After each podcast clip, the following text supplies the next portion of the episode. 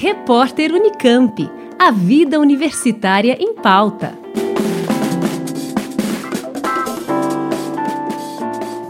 Apresentar a história da maior infraestrutura científica já construída no Brasil. Esta é a proposta do webdocumentário Sirius Acelerando o Futuro da Ciência, a série, produzida pelo CNPEM, o Centro Nacional de Pesquisa em Energia e Materiais, é composta por sete episódios e retrata o desenvolvimento do acelerador de partículas Sirius, desde a construção do prédio até os experimentos realizados na primeira estação de pesquisa aberta para cientistas no final do ano passado.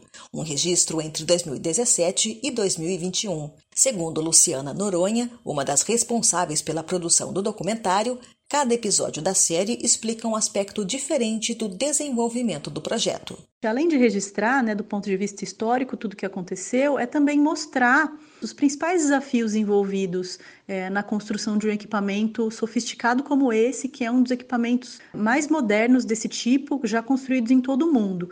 E tudo isso é, com profissionais brasileiros, então engenheiros, pesquisadores, técnicos brasileiros aqui do CNPEM e muitas empresas parceiras também brasileiras. Hoje a gente consegue aí uma taxa de nacionalização desse projeto que está é, tá acima de 85%, né, que para um projeto dessa magnitude, dessa sofisticação, é uma taxa muito alta, e a gente quis contar um pouco dessa história também.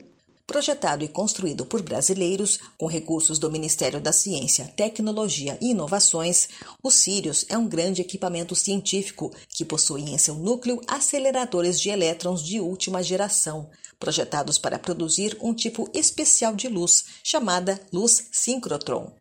Este tipo de radiação especial permite observar a matéria em seu nível mais fundamental, suas moléculas e átomos. Esse conhecimento é muito importante a gente ter para que a gente saiba por que, que os materiais se comportam da forma como eles se comportam e como atuar sobre esses materiais se a gente quiser desenvolver novas tecnologias.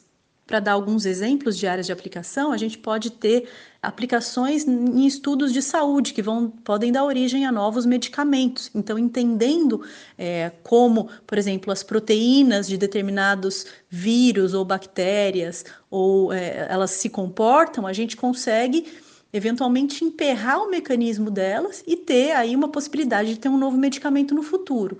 Outro é na agricultura, por exemplo, se a gente entende melhor como acontecem as trocas químicas em nível molecular entre a raiz de uma planta e um solo, e o solo, a gente consegue, a partir desse conhecimento, desenhar, projetar melhores fertilizantes, por exemplo, fertilizantes mais adequados para o solo brasileiro.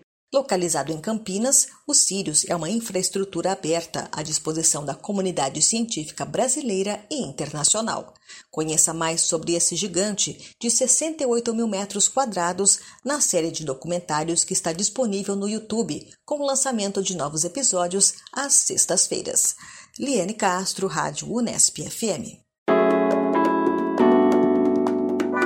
Repórter Unicamp. A vida universitária em pauta.